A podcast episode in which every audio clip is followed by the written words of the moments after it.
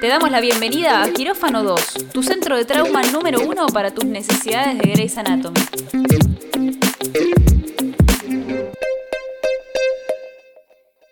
Bienvenidos y bienvenidas a un nuevo episodio de Quirófano 2. Hoy vamos a hablar del episodio 3 de la temporada 17, recién salidito del horno, eh, que nos resuelve bastantes cosas que nos quedaron pendientes, como por ejemplo la intriga de qué era lo que le pasaba a Meredith y por qué estaba Derek McDreamy en la McPlaya. Eh, ahora ya sabemos que es el ángel de la muerte, que se viene a llevar a Meredith, y lo odiamos todavía más. Bueno, no sabemos si es un ángel de la muerte. Es un sueño. Le dice, yo te voy a estar esperando acá para cuando estés lista. Estás preocupada por los niños. Pero es su sueño. Ella también en algún punto puede estar diciendo, ah, reencontrarme con Derek, que viene a mansplanearme en mi propio sueño. La arena no es real. Sí lo sé, Derek, es mi sueño. Sé que esto no es real. Pero si vos soñás con el amor de tu vida, ¿lo soñás como el ángel que te viene a llevar de la muerte? Yo lo soñaría como alguien que me viene a salvar de la muerte. Bueno, pero es Meredith. Mete su mano en cavidades que tienen bombas, se pone entre un, un señor con un arma, eh, como que le, le resulta fácil. O sea, ella ve la luz y ella avanza, corre, como en este capítulo. Sí, no corrió muy bien en este capítulo, pero espero que nadie se haya reído con eso. Yo no me reí con la caída de Meredith. ¿Vos te reíste? No, particularmente no me reí. eh, también tengo que admitir que Twitter es un campo minado de spoilers, así que algo ya había visto al respecto. Sí. Eh, sí vi gente riéndose de eh, Meredith corriendo. Si Gente mala. alguna de esas personas, gente mala, si alguna de esas personas o que se identifican con esa situación se rió de Meredith corriendo, les recuerdo que esa reina tiene 50 años y yo teniendo 30 me duelen las rodillas todo el tiempo. No te puedo correr ni el bondi. Así que respeto, viejo. Voy a tirar un tip para quienes se comen spoilers en Twitter, como te pasó a vos, Angie, eh, que es que puedes silenciar palabras. Entonces, si no tenés ganas de que te aparezcan eh, imágenes, y, igualmente te lo puedes comer igual, porque por ahí alguien pone una foto y no te dice, no pone Grey's Anatomy. Pero ayuda Exacto. poner en silenciar Grey's Anatomy, Meredith, Derek y todo lo que se te ocurra eh, para poder evitar el spoiler. ¿Te los puedes comer igual? Sí, porque gente mala hay, existe. Pero bueno, también, nos Bueno, ya- también ya- Twitter nos dejó memes increíbles como la playa con todos los muertos y la pierna de Arizona. La pierna de Arizona como... o sea, lloré de la risa. Lloré de la risa. Hubo gente que lloró de emoción viéndolo McDreamy en la Mac Playa. Eh, yo morí de la risa con le- la pierna de Arizona. La pierna de Arizona me pareció pero brillante. Brillante. Pobre pierna de Arizona. Bueno, pero pará. Estamos en un momento decisivo porque no vamos a tener episodio la semana que viene. Por ende, vamos a estar comiéndonos las uñas o los codos o lo que prefieran comerse. Si se quieren comer una torta de chocolate, está todo bien. Dos semanas. Sí, el próximo capítulo va a salir el 3 de diciembre, no la próxima semana. Tenemos tela para cortar igualmente con este capítulo y el capítulo estreno doble. Eh, pero bueno, antes de meternos específicamente en qué pasó en el episodio, yo te quería compartir una pequeña data de cómo se mantuvo toda esta situación, esta escena de McDreamy en la McPlaya, la vuelta de Derek Shepard en el más absoluto silencio. No teníamos ningún tipo de rumor siquiera al respecto. Nada. Fue sorpresa absoluta.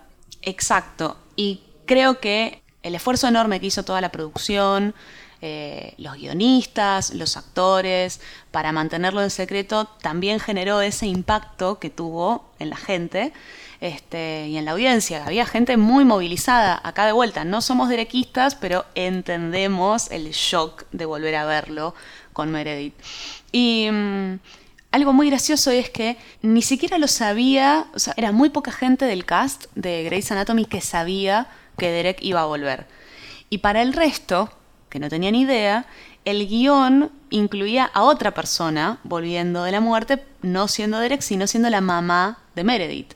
De hecho, Ah. cuando hicieron cuando hicieron la lectura del guion, que probablemente la estén haciendo o con mucho distanciamiento social o incluso la pueden hacer virtualmente, eh, Meredith, en vez de gritar Derek, gritaba mamá, y todo el mundo estaba convencido de que habían vuelto a llamar a la actriz que hace de Ellis Gray, que ha aparecido, eh, de hecho apareció unas temporadas atrás en el capítulo de La Noche de los Muertos, este, con los Marigold que, que usaba Meredith en, la, en el pelo como para recordar a, sus propios muertos, aparece la actriz. No, no es un holograma como Lexi, Mark y Derek. Así que ya sabemos cómo lo mantuvieron en absoluto silencio. Ya sabemos un poco más por qué está McDreamy ahí, que es un sueño.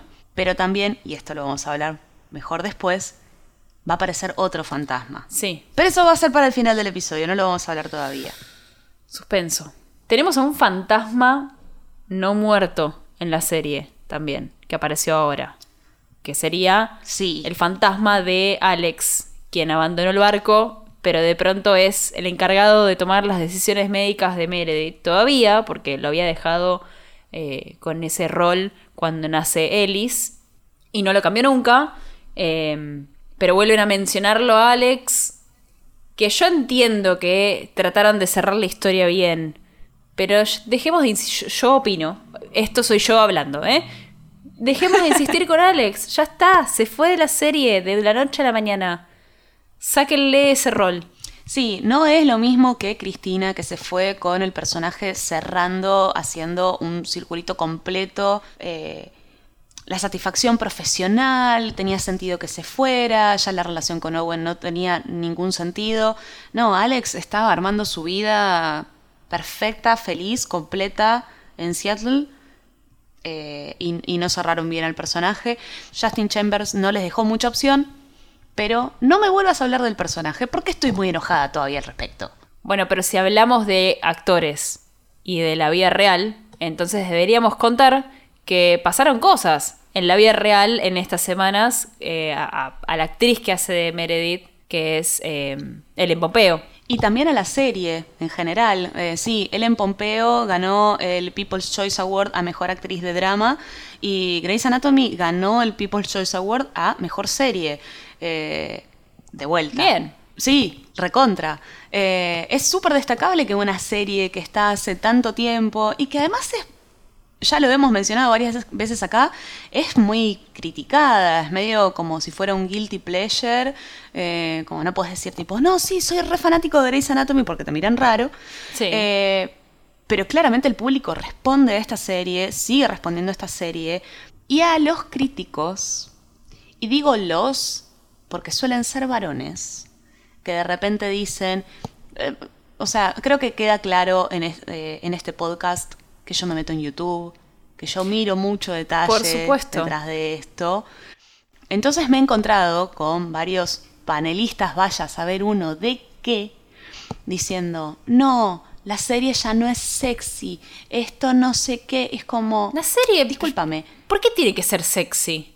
Perdón, permiso. Eh, sí, pero ¿qué te debe?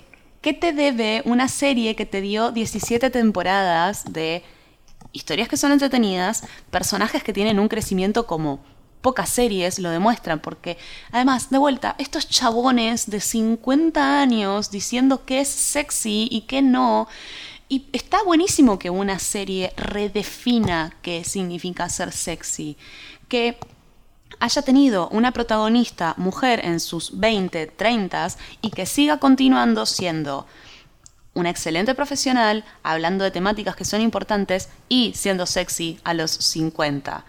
Que se saque de esta cuestión de lo que tiene que ser. Además, por otro lado, hay un montón de... Hay series que duran tres temporadas más de lo que debieran, que ni siquiera tratan temas que sean interesantes y que tengan un, peso social importante. Esta serie claramente afecta y toca de manera positiva la vida de las personas, eh, empatiza con los problemas que tienen, empatiza con sus alegrías y con sus tristezas. Hubo gente subiendo videos a, redes sociales eh, con sus reacciones con que reapareciera Derek Shepard en llanto absoluto, porque o habían perdido a sus seres queridos y eso los emocionaba un montón, porque extrañaban al personaje, porque significaba mucho para ellas. Eh, digo, está bueno no desestimar ese tipo de cosas y entender que el atractivo que tiene la serie es distinto al de series nuevas, brillantes y novedosas. Pero me parece que lo más importante, lo que más destaca este premio es que lo elige la gente. El People's Choice Awards es un premio que premia los, los televidentes, los oyentes o las personas fans de esa serie y de esos personajes, no un crítico que se sienta y escribe lo que se le canta y decide por toda la ¿no? Es realmente el amor de la gente materializado en un premio. Entonces, ahí está la importancia de por qué Grey's Anatomy tiene el alcance que tiene, de qué es lo que genera Grey's Anatomy en sus fans, que son un montón y que son muchos más de lo que eh, vemos quizás por esto de no sé por qué la serie está enclosetada y es como un algo, que no se cuenta mucho, quizás porque recibimos críticas, quienes decimos, che, sí, soy re fan de Grey's Anatomy. Y acá voy a hacer una aclaración, o mejor dicho, un agradecimiento a todas las, personas que se acercaron a nuestras cuentas de Twitter a decirnos, estoy escuchando el podcast, me encantó. Eh, un montón de gente que se animó a decir, ¿cuántas veces vio Grey's Anatomy? Y me hizo sentir muy bien, porque no sé, hay alguien que las vio más veces que yo y ya eso me hizo sentir súper bien. Gracias. Es bueno sentirse, es bueno saberse acompañado. Yo ya perdí la cuenta de cuántas veces vi Grey's Anatomy, lo tengo que decir. De hecho, creo que vi el último capítulo tres veces ya. Está bien. Eh, una, una cuestión demencial. Lo hago todo por el podcast. Ese es mi sacrificio. Sí, y también porque está bien. Acá este es el espacio seguro, en este quirófano en el que estamos. No juzgamos, abrazamos todo eso. Exactamente. Eh, ah, esto te lo quería contar porque vos te vas a indignar, Gosti, porque vos como fanática de Miranda Bailey te vas a indignar mucho de esto. Uno de estos criticuchos que dan vueltas por internet osó decir no. que el personaje de Miranda Bailey ya no era interesante, ya no tiene nada para contar. Ay. Y yo pensaba, pero pedazo de animalito, ¿cómo se te ocurre que una mujer negra, profesional en lo más alto de su campo profesional, madre, eh, madre ahora adoptiva, además. Oh, es verdad. Una hay, que volver a hablar de eso. Sí. Hay que volver a hablar de esto. Que eh, está muy naturalizado. En esta temporada pareció completamente naturalizado. Hay una escena donde Bailey dice, ay, tengo que llamar a mis chicos. Y es ya, tipo, es, uno más. Sí. Eh, pero digo, madre de familia, una persona que sobrelleva día a día tener una condición de salud mental con su eh, trastorno obsesivo compulsivo, recontra superado, y digamos, superado en términos de lo tiene controlado, es muy vocal al respecto. Eh, ¿Cómo ese personaje te resulta poco interesante, te parece que no va a tener historias. Yo quiero hacer una serie a partir de eso. Necesito personajes que, representen lo que, lo que trae a la mesa Miranda Bailey. Me indigné mucho. No, basta, tenés que salir de ahí, Angie. No le des, no, no le des views a esos videos de gente espantosa. Así te lo digo. Bueno, lo sé, pero pasa que en ese video en particular se estaba charlando algo que sí es interesante para mencionar, que se suponía que esta iba a ser la última temporada de Grey's Anatomy, y ahora parece que no, está, de hecho en IMDB aparece como sin fecha de finalización, que antes la tenía. No me digas que va a haber una última temporada de Grey's Anatomy, porque yo no voy a poder vivir en un mundo en el que no haya Grey's Anatomy. Eventualmente la va a ver y lo vamos a sobrellevar juntas juntes, sí. nosotras, quienes están escuchando este podcast, vamos a superar esto. Bueno, pero si le tenemos que dar mérito de algo a Grey's Anatomy es que esta temporada, que ahora no es la última, va a funcionar en un futuro como una cápsula del tiempo, porque realmente la manera en que están documentando, porque a esta altura esta temporada va a ser una temporada documental, están documentando cómo fue la pandemia sobre todo en Estados Unidos, pero también en el mundo, cuál es el impacto que tuvo en la comunidad médica. Y lo están haciendo de una manera muy cruda. Y por cruda me refiero a fiel a lo que realmente pasó y, sigue pasando en, definitiva en ese momento, pero muy fiel y muy, muy poco edulcorado. Es, la realidad es esta, mírala. Entonces, esta temporada, la temporada 17, en un futuro va a ser realmente una algo que, que, quede grabado en el tiempo como, digo, yo es algo que a lo que iría a buscar si alguien en 20 años me pregunta, ¿cómo fue la pandemia de COVID? Porque va a ser una pregunta, porque es un hecho que afectó a todo el mundo, es un hito histórico en nuestras vidas. Y no van a preguntar. Entonces yo voy a poder ir a decir, che, mirate la temporada 17 de Grey's Anatomy. Mi sueño es que vaya, a esta altura vayamos por la temporada 40, pero no va a suceder. Eh, y, ahí vamos a encontrar exactamente cómo fue. Tal cual. Una de las cosas que a mí me gustaba más de cómo están llevando esta temporada es la forma natural y orgánica en la que surgen eh, ciertas problemáticas. Grey's Anatomy en algún momento ha, sabido pecar de ser demasiado monologuista respecto a ciertas cosas y bajar como línea no, en términos de que esté mal bajar línea de ciertas temáticas, sino en términos de cómo se plantea. Si el personaje lo dice en una conversación que tiene sentido en el mundo real o de repente es este monólogo donde todo el resto del mundo se calla, como poco, poco orgánico en ese sentido. Y las conversaciones son, eh, che, fijémonos si podríamos estar haciendo esta técnica que están probando, se pueden usar retrovirales y que no sé qué. No, pero ¿de dónde salió eso? No, es una fuente confiable, nada es confiable ya. O eh, Maggie diciendo, eh, no puedo dejar de notar que acabo de o sea, declaré más muertes que en toda mi carrera médica y no puedo dejar de notar que la amplia mayoría de ellas son mujeres negras. Sí. Porque habla sin tener que meterse de lleno en los porqués de eso, pero sabemos que, especialmente en Estados Unidos, quienes son trabajadores esenciales eh, y quienes han estado más expuestos en, las primeras etapas de este virus, han sido grupos marginalizados, negres, latines, y está bueno que se visibilice eso. Sí. Especialmente porque tiene un, motivo orgánico. Lo está notando alguien que también es una mujer negra, con otro nivel de privilegio, también expuesta al virus. Eh, eso me parece muy destacable de esta temporada. Que venimos además de una temporada que se sintió muy poco orgánica con un montón de cosas, donde el guion estaba como muy tirado de los pelos, muy tironeado. Y en este contexto, con todos los desafíos que hablar de COVID conlleva, la verdad es que siento que lo están llevando muy bien. Sí, definitivamente. Hasta acá hablamos bastante general de lo que pasó en el capítulo. Aviso, alerta, alerta, spoiler, spoiler. De acá más nos metemos de lleno. Así que mira el capítulo y volvé a esta parte. You don't scare me. You don't scare me. You don't scare me. ¿Qué cosas resolvimos en este capítulo que nos habían quedado pendientes del anterior? Ahora ya sabemos que Meredith definitivamente tiene COVID. Exactamente. Y la vemos desmejorar bastante a lo largo del capítulo. Eh, al principio está bien, como bueno, che, te estamos chequeando. Y eh, después de una descompensación se la llevan a hacer una, una radiografía. Aparecen los pulmones muy comprometidos y eso es lo que nos preocupa para qué es lo que va a pasar con Meredith en próximos capítulos.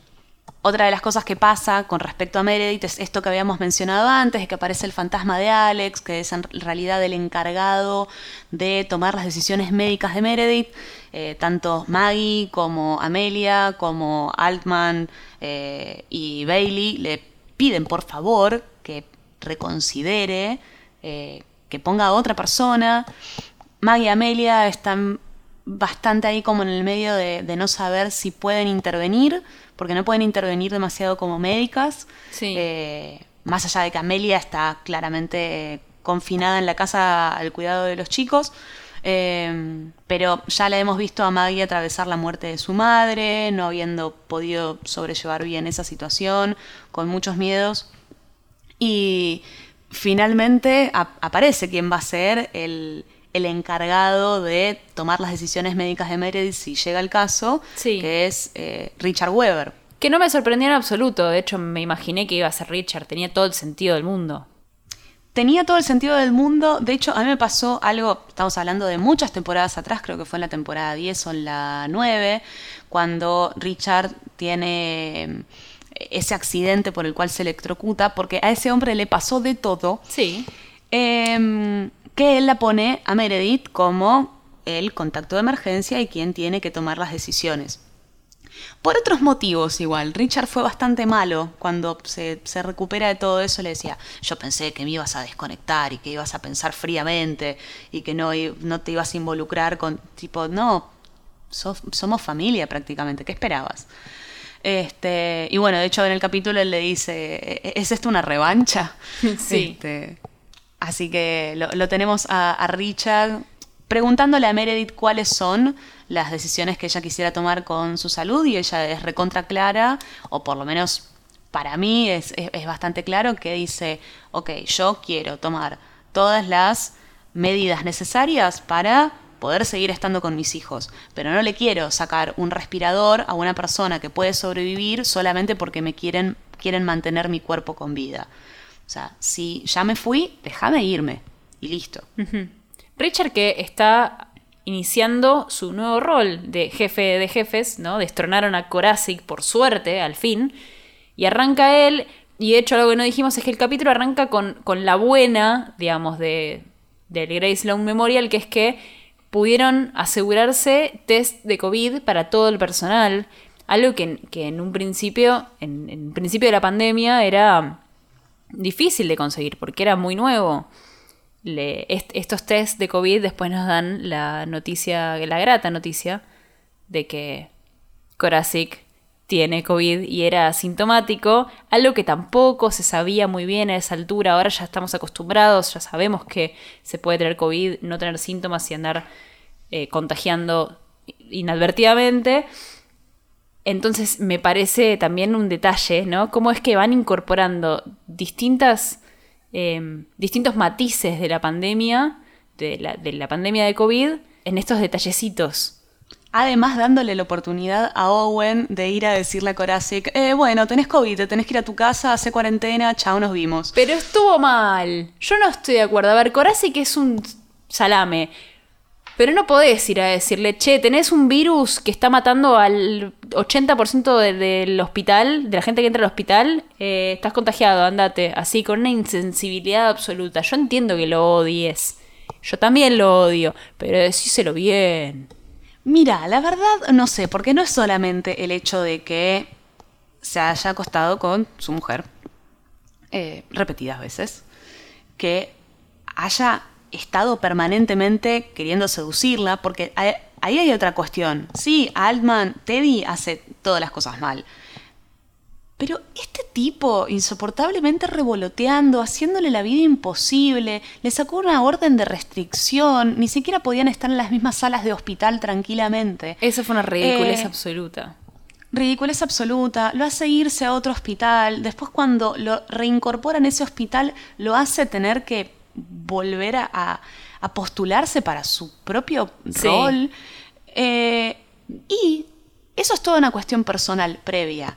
En situación COVID, Koracic es el encargado como jefe de jefes eh, de proveer al hospital de los materiales que necesitan. Las batas que los protejan del virus, las mascarillas, las viseras. Y él sí. hace mal la orden y eso no llega. Y la cagó. Y básicamente la cagó. Y nos enteramos después en otra escena, cuando Richard ya está en este rol, que había un montón de cosas que le estaba haciendo mal y un montón de cosas a las cuales él no estaba atendiendo. Así que Owen la verdad tiene un montón de motivos personales y profesionales para decírselo así. Que está mal decirlo, bárbaro. Pero también en algún punto puede ser como un, mira, la verdad es que si hubieras hecho tu trabajo bien y te hubieras protegido mejor, tal vez ni siquiera tendrías COVID. Es posible.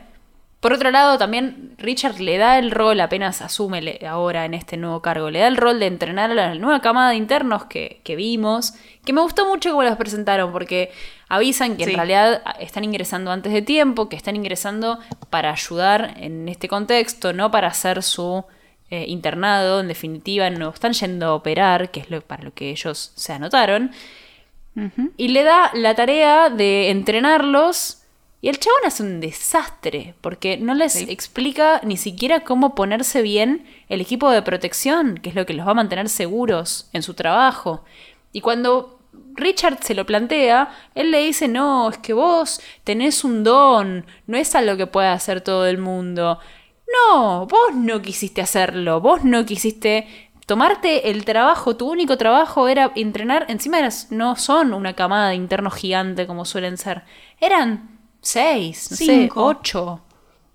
Eran cinco y quedan tres. Porque justamente están tan desalentados por la situación de la pandemia, porque no tienen nadie a, no tienen nadie a quien acudir, que se terminan yendo. Y lo que, lo que le dice es como, vos tenés un don, ok, tal vez para inspirar gente, porque entiendo que Corazic no inspire a nadie nada positivo en la vida pero mínimamente puedes hacer tu trabajo bien. Exacto. Como ni siquiera les hiciste un tour del hospital, ni siquiera les contaste nada. Eh, me gusta mucho que entran dos personajes que son eh, la, familia Ortiz, les podemos decir. Sí. Hija Ortiz y mamá Ortiz. Eh, mamá Ortiz lo pone en su lugar a Corazic de manera inmediata y es un personaje que tengo muchas ganas de seguir viendo eh, a lo largo de esta temporada y si dura más, genial, eh, porque es una mujer grande que hizo medicina con la hija, entran ambas al mismo internado, en el mismo hospital, eh, y ella venía de 20 años de trabajo social, que lo menciona justamente en la escena donde le está poniendo los puntos a Corazic, eh, así que va a ser muy interesante lo que tenga para aportar este personaje en particular en lo que sea trato con el paciente, la experiencia que ella trae. Sí, además de que tiene un carácter importante y tiene el entrenamiento de cómo plantarse de frente y, defender a su paciente de un médico o una, una médica que le quiera plantar chapa con su título y ella en realidad lo que está haciendo está perfecto, es está cuidando la salud de su paciente desde otro ángulo, que es el ángulo social, que normalmente a los cirujanos se les pasa de largo. Me parece súper interesante ese personaje y ojalá lo podamos eh, ir explorando a lo largo de la temporada. Sí, mal. También me gusta mucho Hija Ortiz porque incluso con la mascarilla y con toda la cuestión, yo ya la vi y digo, ah, esta piba de sonreír y debe ser muy simpática y muy linda y necesito verla este, eventualmente sin mascarilla. Este, me encanta, me encanta. Me encanta cuando Weber los toma, digamos, los pone bajo su ala y los lleva al quirófano, que es la típica escena del primer día del internado de todos en ese hospital. Y no le puede decir el discurso de, miren alrededor, ellos son su competencia, eh, dos de ellos van a renunciar, tres de ellos van a eh, quebrarse en, la carrera. No puede decirles eso porque ya renunciaron más de la mitad. Y quedan tres, creo, nada más, tres o cuatro. Tres. Mamá Ortiz, hija Ortiz y el tercero no me acuerdo cuál era. Si era el cirujano pakistaní. Creo que es el médico pakistaní. Creo que sí. No puede decirles eso. Tiene que cambiar por completo su discurso. Entonces lo adapta al contexto y les dice, eh, quédense tranquilos que esto sí es difícil, es incierto, pero lo vamos a pasar juntos. Eso era lo que necesitaban. Además de que les enseñen a usar bien sus materiales descartables de seguridad. Dale, Corazic, por favor te lo pido. Fue muy lindo ver ese, ese guiño a temporadas anteriores. Lo hemos visto ya varias veces a lo largo de la serie, el guiño a, ese discurso de Richard Weber cuando recibe a los internos. Pero fue muy lindo ver cómo lo adaptó a este contexto. Angie, yo quiero que sepas que tengo anotado un qué hombre en este cuaderno. Y lo voy a tener que seguir anotando cada vez que aparezca Hayes. Me parece que ya está, que Hayes es el qué hombre de la temporada. Eh, yo también tengo que admitir que en mi cuaderno, también tomo notas cuando veo la serie, eh, he anotado qué hombre. Voy a hacer un sellito. Me gusta, me gusta el concepto de sellito. Sí, porque Hayes se acerca a la habitación de Meredith y es quien le dice en definitiva, le ayuda a eh, decidir cómo avanzar en sus directivas médicas, que era esto que le estaban reclamando.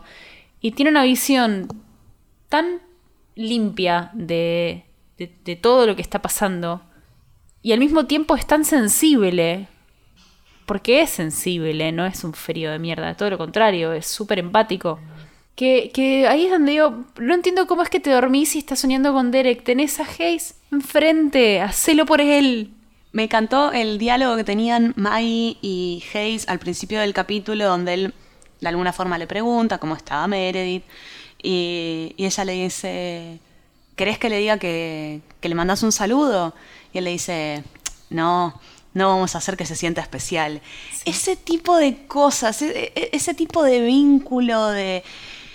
Claramente está interesado, lo viene demostrando hace tiempo y, y la va conociendo y también le va contando de él, pero es, una, es un vínculo que se está construyendo con tiempo. Es claramente una persona que desde que perdió a la mujer no estuvo, no hizo pareja con alguien más, entonces tiene sentido que se lo tome así, pero también porque él viene observando toda la situación con De Luca, que es Meredith Grey, es muy imponente todo ese, o sea, está muy cargado de significado y está haciendo un trabajo muy natural, como sin esfuerzo, pero esto que vos decías, muy sensible.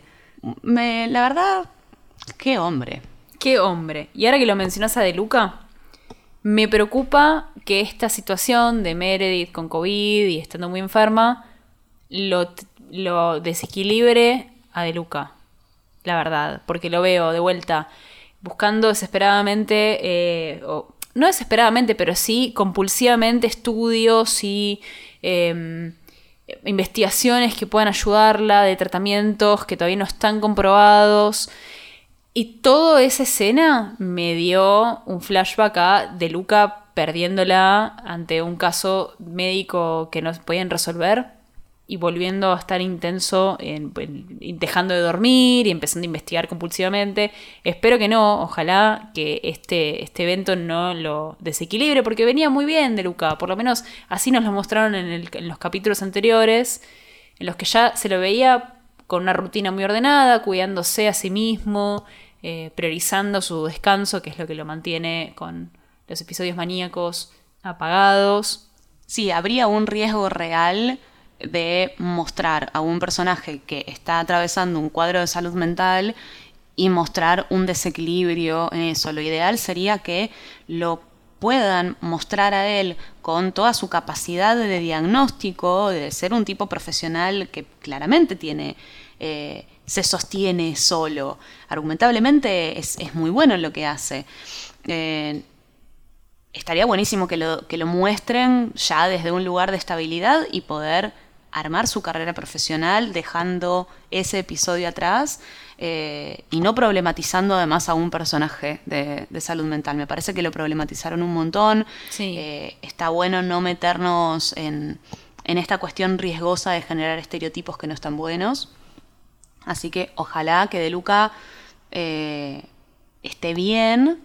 Me gustó que no lo plantearon desde un lugar de él preocupado en términos románticos de Meredith. Me pareció eh, normalmente preocupado por alguien que quiere, pero me parece que se está rompiendo esa cuestión de ese ida y vuelta entre De Luca y Meredith. Listo, somos amigos, me ayudaste a recuperarme, a mí me ayudaste con esto, listo, chau, nos vimos en Disney. Sí, me pasa lo mismo. Yo creo que ya está, que ese vínculo por suerte cerró. Digo por suerte porque no era un vínculo que le hacía bien a ninguno de los dos. Entonces, uh -huh. me parece que está buenísimo que, que, hayan podido pegar esa vuelta. También me parece que De Luca está enfocado en recuperarse de él y no está ahora con la cabeza puesta en empezar o mantener una relación amorosa. Sí. Por suerte la vemos a Joe en un plano un poco más estable que en el capítulo anterior, que la vimos pidiendo unas cosas que nunca antes habíamos visto pedir en Joe, que es tipo, quiero sexo a Jackson, así de la nada, sin ninguna construcción. Bueno, no. Esta vez la vemos a Joe ya eh, más armada como la cirujana recontra mega exitosa que es, porque realmente es una muy buena cirujana, está a cargo del servicio de Meredith, que está internada. Entonces la vemos tomando decisiones, la vemos trabajando como codo a codo y nunca más eh, apropiado en una pandemia de COVID, decir codo a codo, con Bailey, en un caso de un embarazo extrauterino extraño, de un, un embarazo que se adhirió al hígado de una paciente y sobrevivió. Nada, no nos Sí. sorprende, son casos típicos de, de, de Grey's Anatomy estos también. Sí, que nos muestren los casos, lo- los, milagros médicos y los casos de uno en un millón, pero bueno, también por algo sintonizamos la serie. Definitivamente. Además, está bien poner un caso de uno en un millón en una pandemia, ¿no? Como, cu- ¿cuándo más te va a pasar un uno en un millón que en el, en el medio de una pandemia? No, totalmente. Y también indica, che, estas cosas no dejan de pasar en este momento. Y bueno, el caso planteaba, obviamente, como este embarazo extrauterino se da al lado de- del hígado, fuera del útero. Se, hay un saco amniótico, digamos, no es que el, el bebé está ahí eh, abrazado al hígado, no. Eh, tienen que hacer una operación, aparece Hayes llevándose al prematuro y la vemos a Joe en este momento donde es como, ok, tengo que hacer esto, tengo que hacer lo otro, eh, bueno, pero eso la va a poner en, en falla hepática. Bueno, la pondremos en la lista de trasplantes, pero es lo único que puedo hacer para que no se me desangre en la mesa.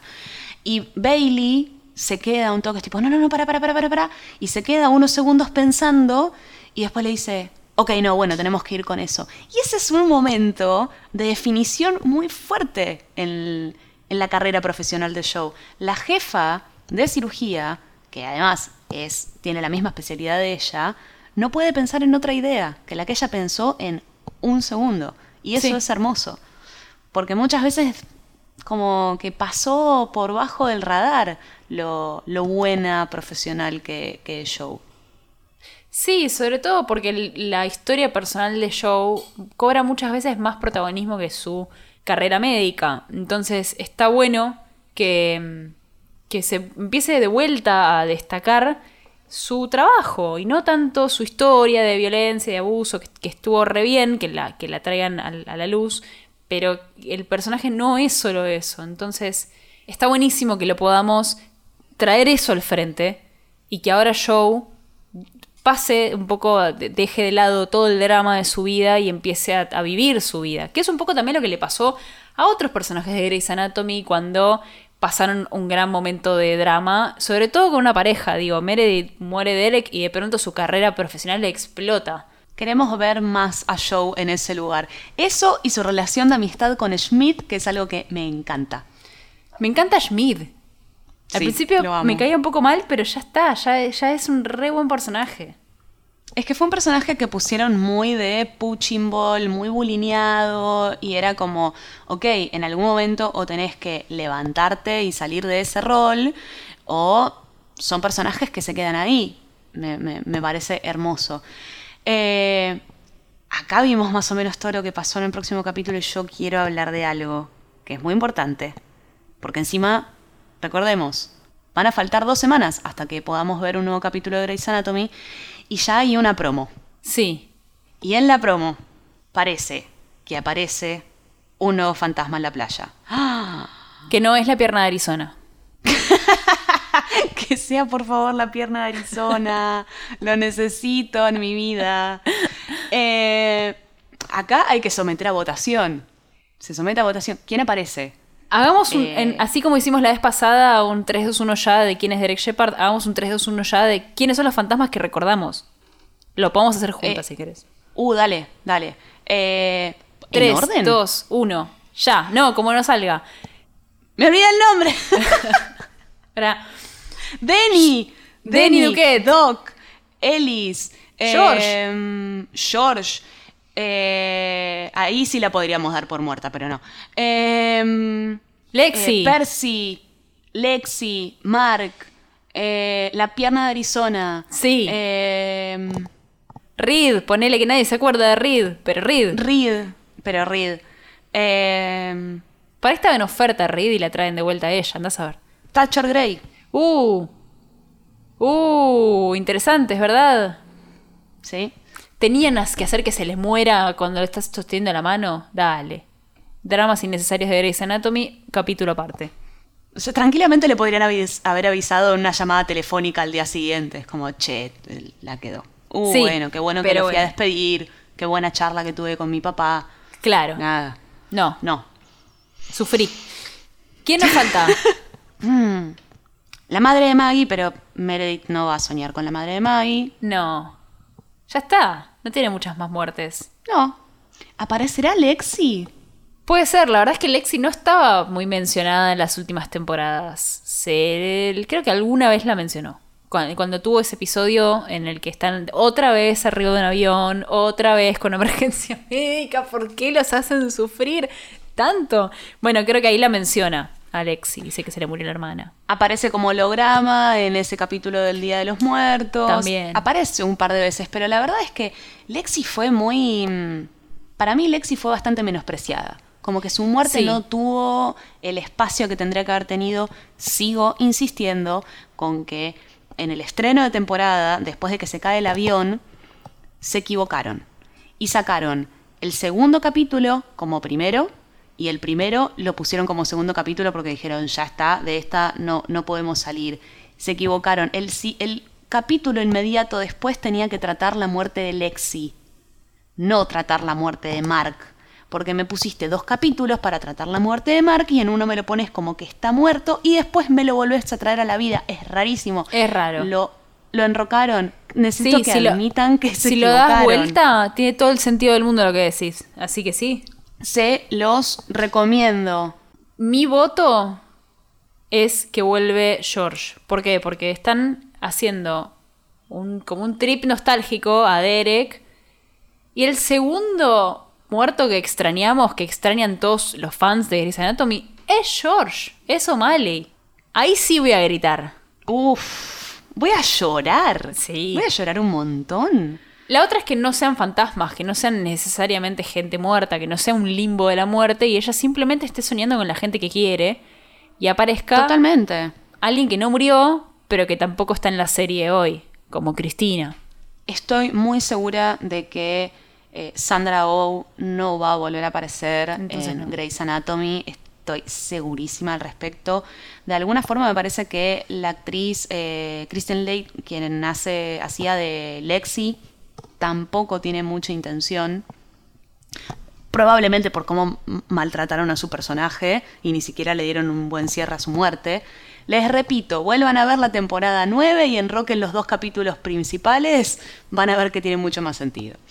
Em, me gusta la idea de que sea George. Si vuelve a ser Ellis Gray, va a ser como demasiado repetitivo.